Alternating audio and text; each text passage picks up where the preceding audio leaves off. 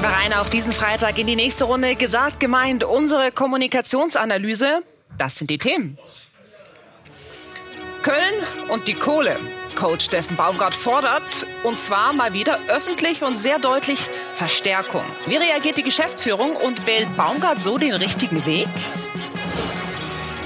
Dortmund und der Druck. Nur ein Sieg gegen Leipzig kann die Adventszeit noch halbwegs retten. Die Situation angespannt. Wie sich die Protagonisten äußern, hier in der Analyse. Außerdem Jens und die Justiz, der Ex-Nationaltorwart Jens Lehmann und der Prozess um einen mutmaßlichen Angriff mit einer Kettensäge. Rufmord oder normale Berichterstattung? Eine Einschätzung. Hier bei uns, hierbei gesagt, gemeint, wie jeden Freitag natürlich mit Uli Köhler, unserem Reporter Nationalmannschaft Bayern und Co. Und natürlich gesagt gemeint Urgestein, genauso wie Michael Kramer, unser Kommunikationsexperte, zugeschaltet aus Berlin. Hi, ihr zwei. Gute Woche hoffentlich für Servus. euch. Unser erstes Thema ist der erste FC Köln. Ähm, die Süddeutsche würde ich kurz zitieren. Die hat zuletzt geschrieben von Traumehen, die in Trümmern liegen. Geht um die Beziehung Trainer und Verein. Eben waren es noch Steffen Baumgart, Urs Fischer und Bo Svensson. Also so Trainer, die neues Rollmodell verkörpern. Zwei davon sind bekanntermaßen raus. Jetzt gibt's nur noch Baumgart und der ist eben jetzt unser Thema, vor allem seine Art zu kommunizieren. Vielleicht ganz kurz von euch, Michael, du startest. Was sind die ersten Worte, die ersten Kriterien, die dir einfallen, wenn es um ihn geht und seine Art zu sprechen? Äh, sehr echt, sehr natürlich äh, und gerade raus. Der, der nimmt eben kein Blatt vor den Mund, sondern sagt sehr klar, was los ist. Ähm, damit, damit ist er bekannt und auch, äh, äh ja, in der Tat auch berühmt berüchtigt geworden. Und das hat er in dieser Woche äh, wieder gut geliefert. Uli? Und er, er, er kann anecken und er weiß, wie er anecken kann. Er ist äh, nun wirklich unangepasst, egal ob gegenüber Reportern und ich bin sicher, genauso ist er Spielern gegenüber. Aber eins spüre ich natürlich auch, er weiß schon, was er für einen Wert hat. Und er, er will nicht nur der lustige Baumgart äh, sein, der da im T-Shirt bei Schneesturm an der Außenlinie entlang tanzt. Der will auch was gewinnen. Und jetzt ist er schon ein bisschen länger in Köln und er sieht halt ganz einfach äh, keinen Fortschritt, was er jetzt die die Spieler angeht. Und äh, deshalb, glaube ich, äh, wird er ein bisschen zickig. Ja, gewinnen ist gerade schwierig. Ähm, 15. Tabellenplatz aktuell für die Kölner. Und am Dienstag lag ihm das Herzchen mal wieder ganz besonders auf der Zunge. Hintergrund äh, die Spekulation darüber, dass der Verein im Winter den Mittelfeldspieler Dejan Lubicic verkaufen könnte, um dann Geld zu haben für Neuverpflichtungen. Also konsequenterweise, dass der Trainer mal wieder des Geldes wegen einen Leistungsträger verliert. Und am Ende sage ich es jetzt mal ganz höflich, wenn kein Geld da ist, muss welches besorgt werden. Jetzt sage ich es mal ganz deutlich. Weil äh, also in dieser Stadt, in diesem Verein muss es möglich sein, anders zu agieren als das, was wir im Moment machen.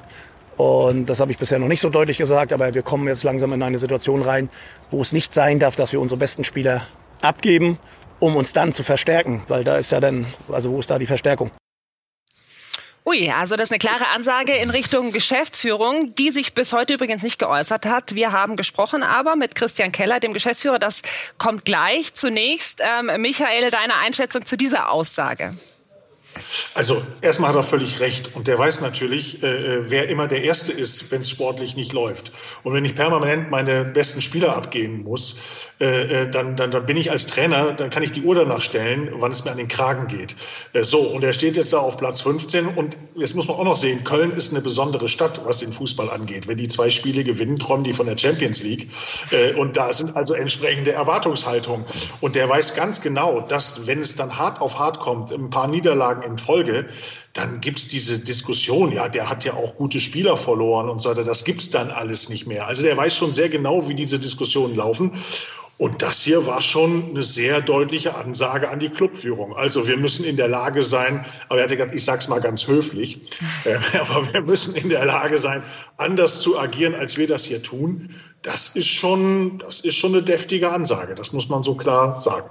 Uli wäre ganz höflich vielleicht gewesen, es Ihnen direkt zu sagen und nicht vor versammelter Mikromannschaft? Na, hat anscheinend nichts genützt. Ich bin schon sicher, dass äh, genau. Steffen Baumgart nach innen äh, da schon mal vorstellig geworden ist. dann sagt er immer, ja, haben wir kein Geld, aber nur Fußball ist Geschäft, äh, Bundesliga ist Geschäft. Es gibt ganz andere äh, ja, Dinge in dieser Gesellschaft, die kaputt gespart worden sind. Da will er nicht hinkommen. Und der erste FC Köln ist auch eine eine Marke. Also allein, dass wir jetzt hier drüber diskutieren und sagen, der Baumgart ist ein super Typ, da muss ich ganz ehrlich sagen, sind auch keine armen Leute, die in Köln wohnen. Da muss schon auch äh, der Geschäftsführer da tätig werden und wie heißt das schön, kreativ sein beim Geld, äh, bei der Geldvermehrung. Also da kann man sich ruhig was einfallen lassen. Okay, ist schwierig in den Zeiten, aber dem FC sollte es gelingen. Also ich bin Team Baumgart. Damit du Team Baumgart sein kannst, müssen wir das Ding noch rund machen. Ähm, hören dann gleich die Geschäftsführung. Zunächst aber Steffen Baumgart von heute, denn auch heute bei der Pressekonferenz vor dem Duell gegen Mainz war der Dienstag nochmal ein Thema, etwas sanftere Töne. Es wird ja sicherlich darüber gesprochen haben. Wie war denn die interne Rückmeldung? Genauso, dass man das versteht. Also es ist ja nicht so, dass das keiner versteht, was ich sage oder, oder worauf ich hinausziele. Ähm, trotzdem gehen wir sehr klar und sehr ehrlich damit um und trotzdem wissen wir nicht, was im Winter passiert. Trotzdem wissen wir, dass wir uns verstärken müssen. Das bleibt einfach so und wie wir das dann handhaben, wie wir es handhaben können, werden wir sehen. So, und die Rückmeldung ist wie immer sehr offen, sehr klar. Und ich glaube, das ist immer wichtig, dass man in solchen Situationen da dann auch miteinander redet sehr offen, sehr klar. Ich meine, das ist ähnlich wie die Formulierung, die der FC-Geschäftsführer Christian Keller auch gefunden hat im Interview mit Marlon Elbacher. Jetzt ist bei mir die Aussage hängen geblieben, wenn kein Geld da ist, muss welches besorgt werden. Haben Sie mit ihm danach auch nochmal darüber gesprochen? Haben Sie sich da ausgetauscht? Also wir sprechen über alles, jeden Tag, rauf und runter, nach vorne und zurück. Und insofern haben wir sicherlich äh, auch über äh, diese Aussage gesprochen. Und da muss man einfach auch mal dazu sagen, ganz so einfach, wie man es dann vielleicht plakativ äh, dargestellt hat in der Aussage von Steffen, ist nun mal halt nicht. Ja? Und Steffen weiß ja generell auch um die Gesamtzusammenhänge. Er hat zweimal in dieser Gesamtausrichtung, die wir uns auferlegt haben, seinen Vertrag verlängert in vollem Commitment zu diesem Weg. Und nochmal, dass dann aus einer Anspannung heraus vielleicht auch mal ein Satz fällt, fällt von vielen, den man jetzt vielleicht ein Stück weit hinterfragen muss, das ist absolut okay. Ist die Frage, Michael, dieser Satz, der aus der Gesamtanspannung herausgefallen ist, ist der wirklich so zufällig gefallen? Was ist deine Einschätzung? Nein, Nein, natürlich nicht. Das äh, hat in ihm gearbeitet, in Steffen Baumgart. Und der denkt das auch. Der sagt sich, Jungs, macht mal euren Job. Äh, Udo Lattek hat früher mal zu Uli Hoeneß gesagt, geh in dein Büro Erbsen zählen. Äh, so ungefähr ist es ja. Äh, also so diese Nummer. Leute, ihr, ihr macht euren Job, ich mache meinen Job, aber ich kann den nicht machen, wenn ihr mir dauernd meine Spieler wegnehmt. Und wenn ihr kein Geld habt, dann besorgt's bitte. Ihr seid Geschäftsführer. Steht übrigens auch unten eben in der Bauchbinde. Da stand Geschäftsführer. Das heißt, ihr müsst die Geschäfte führen. Ihr kümmert euch ums Geld. Ähm, das ist noch ein Thema. Das ist auch nicht ganz klar ausgeräumt. Also wir haben es auch gemerkt, da sind die Zwischentöne dabei, nicht? Also da ist ja in der Anspannung was gefallen und der Steffen weiß ja auch um die Gesamtzusammenhänge und er hat sogar zweimal den Vertrag verlängert. Aber da wissen wir, das ist ein Disput, da ist auch ein unterschiedliches Rollenverständnis, das ist auch völlig in Ordnung. Ähm, aber als FC-Fan wäre ich jetzt äh, alarmiert und würde sehr genau hinhören, weil äh, Steffen Baumgart spricht hier etwas an, was da droht, wenn man die Mannschaft permanent sportlich schwächt. Ähm, ich glaube, man ist punktgleich mit dem Relegationsplatz. Und so ein Champions League-Teilnehmer wie Union Berlin ist auch noch unten drunter. Äh, also da muss man schon sehr genau hingucken und sehr genau hinhören in dem, was er sagt. Uli, diese Trainertype, ähm, Steffen Baumgart, was man hört, auch von unseren Reportern, weiterhin unantastbar. Inwieweit äh, birgt das Gefahr oder inwieweit ist das genau das Richtige und so oft fehlende äh, bei äh, den Bundesliga-Vereinen? Natürlich ist das ganz wichtig, äh, dass er unantastbar ist, aber also da muss man schon. Aber echt, dann hat er halt auch so viel Macht. Da muss man ja? schon, ja, aber man muss echt behämmert sein, den nicht gut zu finden, weil der macht ja das Beste aus dem FC. Mehr geht ja nicht. Und er ist ja nicht der Trainertyp wie, ich sage jetzt jetzt mal 17 von 18 in der Liga sind, die grundsätzlich sagen, ich brauche bessere Spieler. Ja, es gibt ja so, egal ob das Thomas Tuchel ist oder Edin Terzic, wenn man ganz oben anfängt, die immer sagen, oder Marco Rose, ich will bessere Spieler. Ist ja klar, weil ich erinnere mich ewig noch an den Satz von Jupp Heynckes, als er so hochgejubelt wurde nach dem Trip, hat er gesagt, Uli, ich sag dir nur eins, ohne gute Spieler bist du als Trainer nix. Und das alles spielt da natürlich rein. Und wenn jetzt Baumgart zweimal den Vertrag verlängert hat, dann hat er wahrscheinlich deshalb verlängert, weil sie gesagt gesagt haben, Steffen, machen wir schon, du kriegst jetzt, bald ist es soweit, dann kriegst du deine Spieler, die du willst. Und es passiert nichts. Und dann geht er aus dem Sattel, weil ich glaube, er hat auch das eine oder andere Angebot.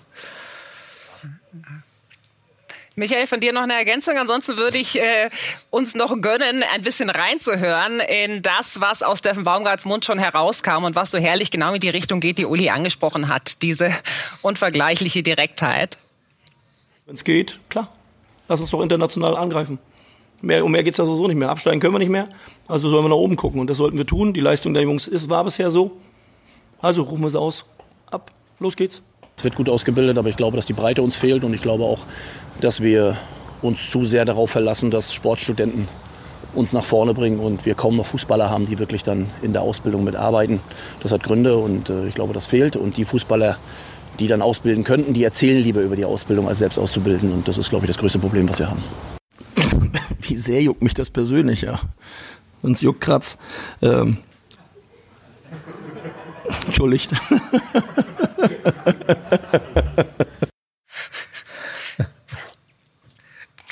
Gut, noch was dazu oder machen wir mit diesem herrlichen Lachen zu, Michael? Ja, noch nee, lacht er. genau. noch lacht er, ja gut. Vielleicht lacht er auch zuletzt. Er ist ja wirklich in hervorragender Position.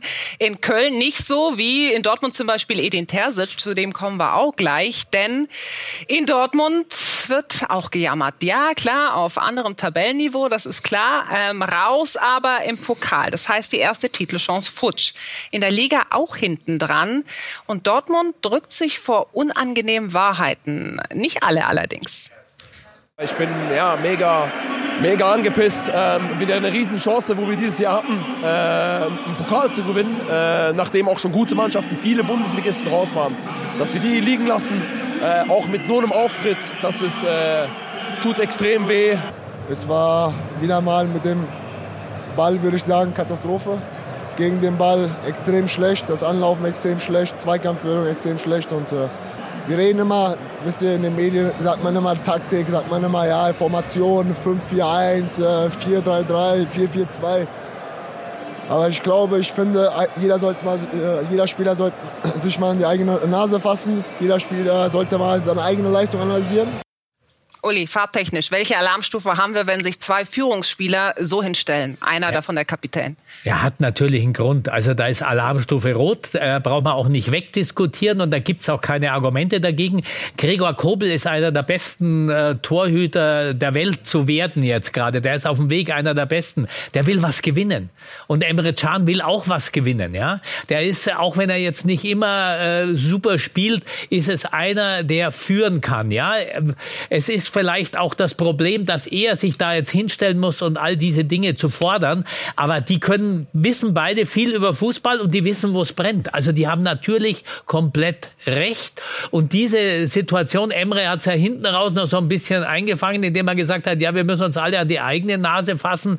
Aber da stimmt ja von der Struktur einige Dinge anscheinend nicht. Ob das das ausgewogene Team ist, die Konstanz, das hat ja alles Gründe. Vor allem, wenn man jetzt, äh, wie lange ist Edin Terzic dabei? Eineinhalb Jahre und nicht wirklich was vorangeht.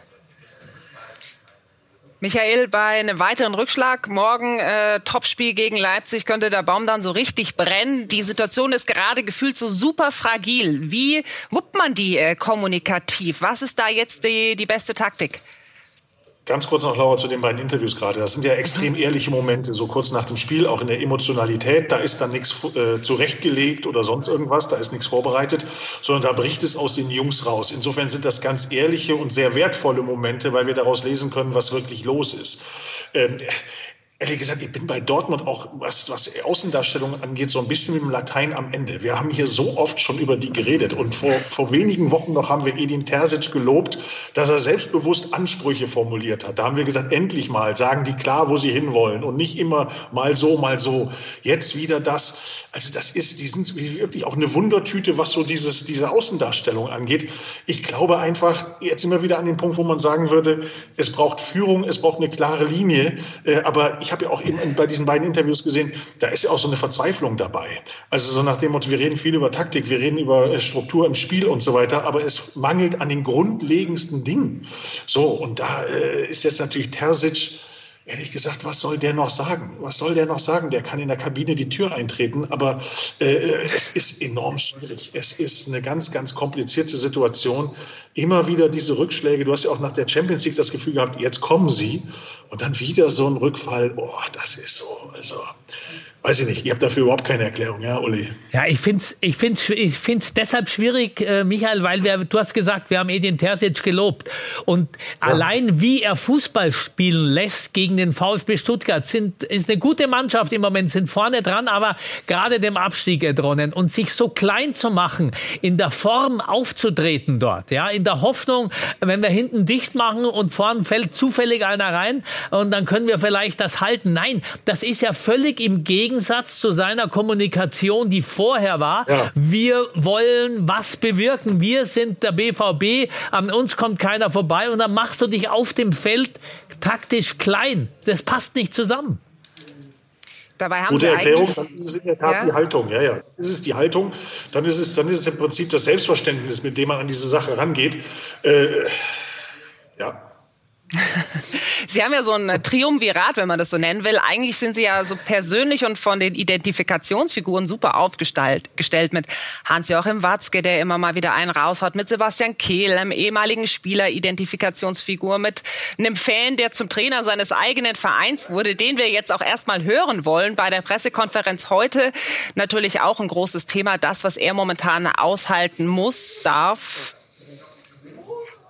es gibt keinen Druck, der von außen so groß werden kann, wie der Druck, den ich in, in, in mir spüre. Wir haben versucht, die, die Dinge in die richtigen Bahnen zu lenken. Das ist uns sehr lange in ganz vielen Phasen gut gelungen. Und das ist die Aufgabe, die, die uns bevorsteht für, für die Zukunft. Und das ist nicht ganz so leicht. Das ist nicht ganz so leicht. Ähm, das äh, wird immer wieder diese Rückschläge äh, geben können. Und das Problem ist, daraus wird natürlich immer sofort ein, ein Thema gemacht nicht nur aus den Rückschlägen, sondern auch aus den Siegen machen wir ein Thema. Also, ähm, das äh, nehmen wir äh, nicht so. Aber Michael, was äh, sagst du zu diesen aktuellen Aussagen von das, heute? Das ist mir ehrlich gesagt zu floskelhaft. Das ist mir zu, zu, zu, zu glatt an der Oberfläche. Ähm, gut, er versucht jetzt Ruhe zu, zu bewahren. Das ist, äh, das ist jetzt der Versuch. Aber, aber weißt du, dieses, alles wird dann immer thematisiert. Ja, sicher, was denn sonst, liebe Leute? Das ist nun mal so. Und das ist Teil des, des gesamten Spiels und des Geschäfts. Das gehört dazu er wirkt nicht so, als hätte er jetzt eine Antwort auf die Situation. Das können wir am Wochenende schon wieder eines Besseren belehrt werden. Wenn sie Leipzig schlagen, alles super. Aber so, so richtig nach vorne habe ich nicht das Gefühl, dass es jetzt da gerade, zumindest in dieser Geschichte hier gerade geht. Ähm, ich glaube, die Kritiker, die er hat, die ihm auch nachsagen, dass er nicht stark genug ist für diese Position, dass er eigentlich auch nicht, ja, sagen wir es ruhig, das Format letztlich mitbringt, die fühlen sich durch solche Ausgaben bestätigt. Ob zu Recht, kann ich nicht beurteilen. Vielleicht ist er auch vorsichtig, weil es eben Aussagen gibt, die altern besser und haben äh, noch Aha. länger Bestand und andere kommen zurück wie so ein richtig fieser Bumerang. Hans-Joachim Watzke zum Status quo Ende November bei der Mitgliederversammlung haben wir mal ausgepackt. Gemein. Und wenn ich die letzten zwei, drei Wochen die mediale Berichterstattung über äh, Leipzig und Borussia Dortmund verfolgt habe, da habe ich gedacht, einer muss kurz vor der Meisterschaft stehen, einer kurz vorm Abstieg. Äh, aber auch da analytisch betrachtet sind wir, glaube ich, noch im DFB-Pokal. Und vor ihnen stehen wir auch. Das war der 26.11. Heute ist der, ich weiß es gar nicht, glaube 8.12. Raus aus dem Pokal und in der Liga hinter Leipzig. Ist nicht, so nett, ist nicht nett von uns, nee. weil du bist vor Mitgliedern, die wollen natürlich sowas hören und dann haust du ihn raus und dann, ja, der Bumerang fliegt durchs Studio und erwischt ihn eiskalt. Aber natürlich, das ist immer wieder so schlecht gealterter Spruch. Aber Michael, ich würde noch mal gern darauf zurückkommen. Also, äh, was hätten Sie denn für Möglichkeiten? Ich habe diese starken drei angesprochen. Ähm, jetzt vielleicht äh, noch mal an die Fans rauszugehen, damit diese Adventszeit nicht äh, so komplett das Gegenteil von besinnlich wird. Wir haben bei, bei Dortmund haben wir sehr oft darüber gesprochen, dass es im Prinzip die klare Richtung gibt, die klare Erwartungshaltung, dass alle im Verein immer wissen, was gefordert ist. Letztlich haben das die beiden Spieler eben äh, in den beiden Interviews auch gesagt. Nach dem Motto, äh, ist es vollkommen klar, wenn Borussia Dortmund auf den Platz geht, wird das Spiel gewonnen. Punkt. Also so diese Bayern-Attitüde, die wir auch schon so oft hier zitiert haben, aber die leider nun mal wahr und richtig und auch gut ist. Ähm, so, und das, glaube ich, ist immer noch das, was in Dortmund nicht so richtig deutlich wird. Du hast immer noch das Gefühl, es ist auch alles nicht so ganz schlimm, wenn man dann mal wieder verliert und plötzlich hinter Leipzig steht und so. Wir können schon irgendwie damit leben. So dieser Anspruch, wirklich den, der wird jedenfalls nicht deutlich. Wahrscheinlich ist er da, aber der wird nicht deutlich. Und ich glaube, damit macht man vielen Spielern auch immer wieder das Tor auf, ein Alibi zu finden, Alibi zu suchen es ist irgendwie, irgendwie seltsam. Man würde ihnen wünschen, dass so ein bisschen der Knoten platzt und das ist so wirklich jetzt mal. Aber, aber so, da hast du irgendwie nie das Gefühl, dass es jetzt wirklich so der Fall ist. Es bleiben immer Zweifel. Und die Gefahr ist da, dass sie eben diese Position als Nummer zwei in Deutschland auch ja. verlieren.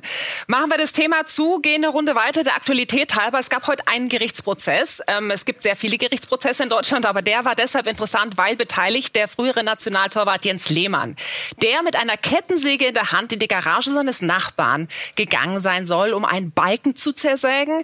Dieser Balken soll wiederum Lehmanns freie Sicht von seinem Grundstück auf den Starnberger See gestört haben. Er bestreitet das, in Teilen super kurios dieser Prozess, heute vor dem Amtsgericht München losgegangen.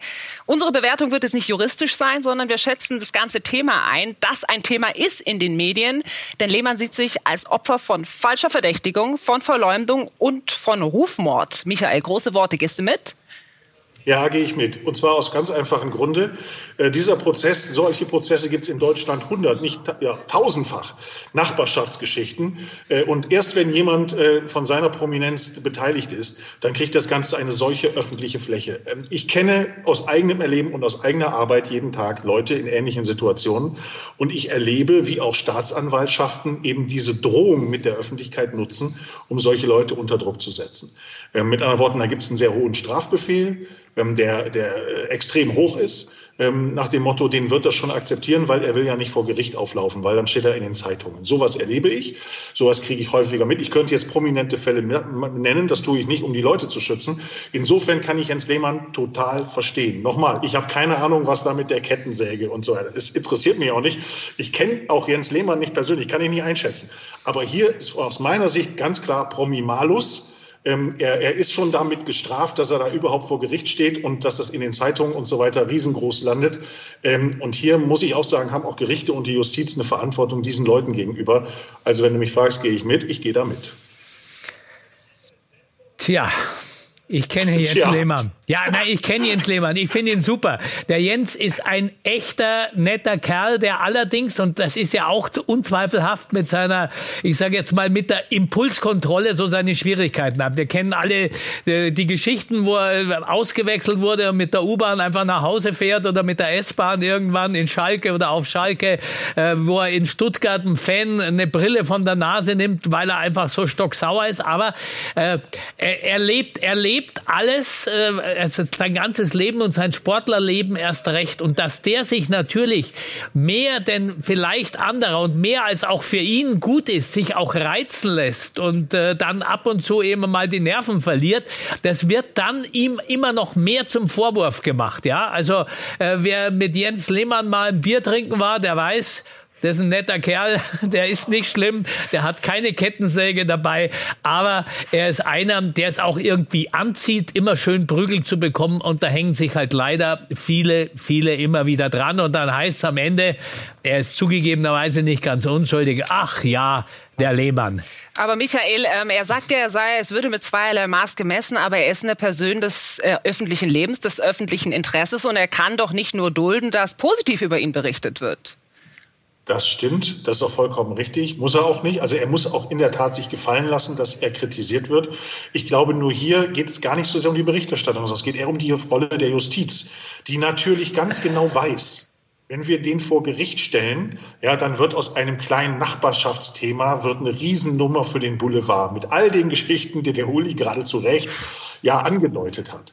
So, und das wissen die. Und so wird auch Druck ausgeübt auf Leute, die bekannt sind, die prominent sind und die irgendwie ein Thema mit der Justiz haben. Ich habe solche Fälle, wie gesagt, mehrfach durch.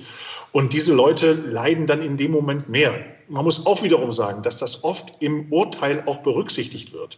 Also dass das Urteil dann ein wenig juristisch milder ausfällt, weil die Gerichte sagen, er ist auch öffentlich gestraft durch die Berichterstattung. Das muss man anerkennen und anrechnen.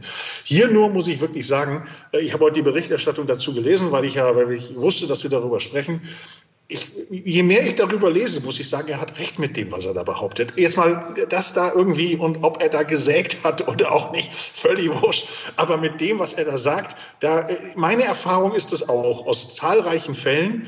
Und insofern äh, finde ich es auch schon mal wichtig, dass man das auch mal sagt hier, ähm, dass auch diese Leute, die ein wunderbares Leben haben, die viel Geld haben und viel Geld verdient haben, aber dann in solchen Situationen äh, wird aus dem Bonus prominent zu sein eben ein Malus. Und ich finde, auch das muss man sagen.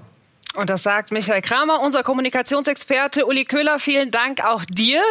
Wir bleiben dran. Der Prozess wird am 22. Dezember fortgesetzt und dann soll es auch ein Urteil geben. Heißt kurz vor Weihnachten. Wir sind äh, gleich dann am nächsten Freitag wieder da. Reinschauen.